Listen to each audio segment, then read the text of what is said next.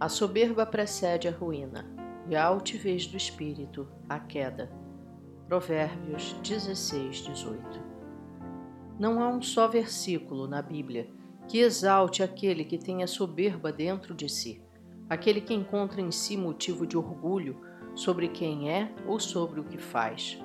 O próprio Lúcifer caiu vertiginosa e irremediavelmente por ter o seu coração se elevado em razão de sua formosura corrompendo a sua sabedoria por causa do seu resplendor.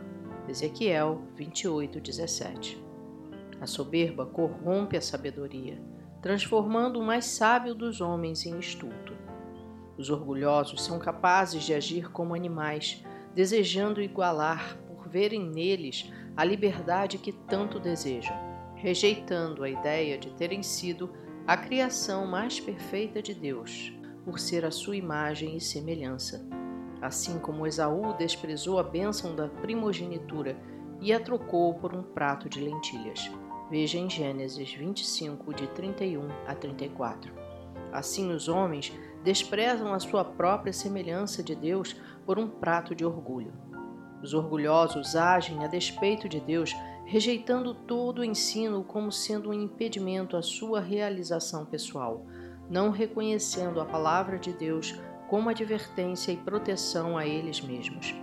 Assim, não compreendem que estão mortos e prestes a ruir como um esqueleto cuja carne já se desintegrou há muito e de maneira nenhuma podem se sustentar. Os orgulhosos são incapazes de ver em Deus um Pai zeloso. Ao invés disso, veem-no como uma espécie de velho barbudo com conselhos obsoletos que não devem ser ouvidos. Não leram que Deus disciplina e educa os que Ele ama, Hebreus 12, 6, e preferem viver como se Ele não existisse, buscando para si doutores conforme as suas concupiscências, 2 Timóteo 4, 3. E por isso Deus lhes envia a operação do erro, para que creiam nas mentiras que lhes são ditas, 2 Tessalonicenses 2:11. O orgulho é o pilar principal da torre mais alta e o abismo mais vertiginoso que há. Os orgulhosos são arrogantes e ousam querer ser como Deus, edificando suas vidas como uma torre de Babel e vindo a ter o mesmo fim que ela teve. Pois dizem: dessa forma o nosso nome será honrado por todos e jamais seremos dispersos pela face da terra. Gênesis 11:4. Amigos, nada há em nós do que nos orgulharmos.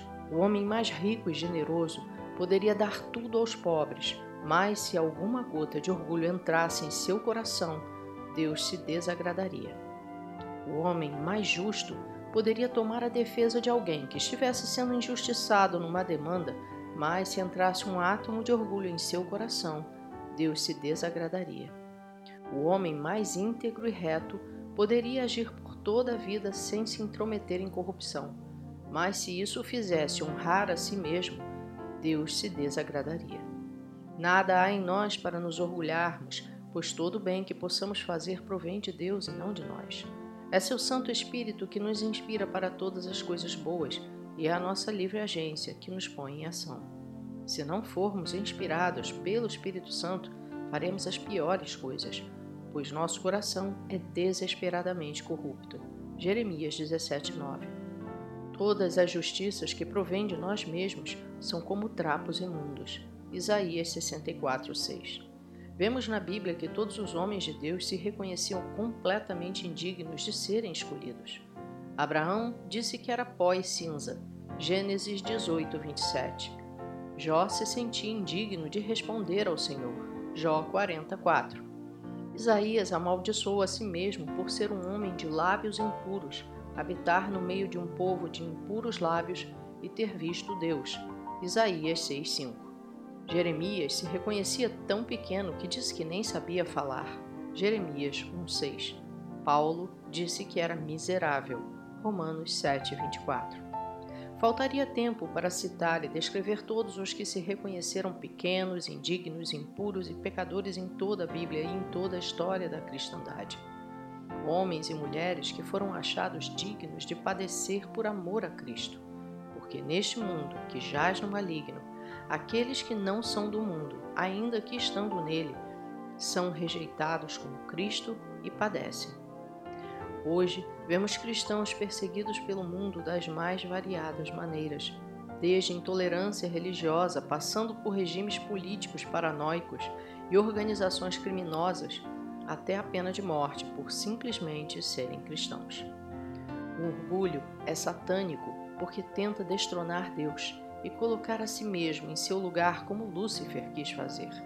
O que tem orgulho de si despreza o ensino de Cristo porque este o confronta de todas as formas, derrubando a sua frágil torre de barro. Os que têm orgulho do que fazem exaltam seus pecados e os colocam como corretos. Ao mal chamam bem, e ao bem chamam mal. Fazem das trevas luz, e da luz trevas, e fazem do amargo doce, e do doce amargo. Eles são sábios a seus próprios olhos e prudentes diante de si mesmos. Isaías 5, 20 a 21. O orgulho torna o homem insensato e o faz construir a sua casa sobre a areia onde estão as ideias provenientes da mente humana que hoje afirmam o que amanhã vão contestar. Ao contrário, o homem insensato é humilde e constrói a sua casa sobre a rocha, porque ouve as palavras de Jesus, se submete e as pratica. Mesmo que caia a chuva, transbordem os rios e soprem os ventos, ela não cairá, pois a palavra de Deus permanece para sempre, porque aquele que as pronuncia vive eternamente. E porque até que o céu e a terra passem, nenhum jota ou tio se omitirá da lei, sem que tudo seja cumprido. E quem violar um destes mandamentos, por menor que seja, e assim ensinar aos homens, será chamado menor no reino dos céus. Aquele, porém, que os cumprir e ensinar, será chamado grande no reino dos céus. Mateus 5,18 Nossa grandeza e honra não vem de nós, de como somos ou do que fazemos, mas vem de Deus, que honrará aqueles que o honrarem, mas os que o desprezarem serão desprezados. 1 Samuel 2,30 Pois toda honra e toda glória pertencem unicamente ao Senhor.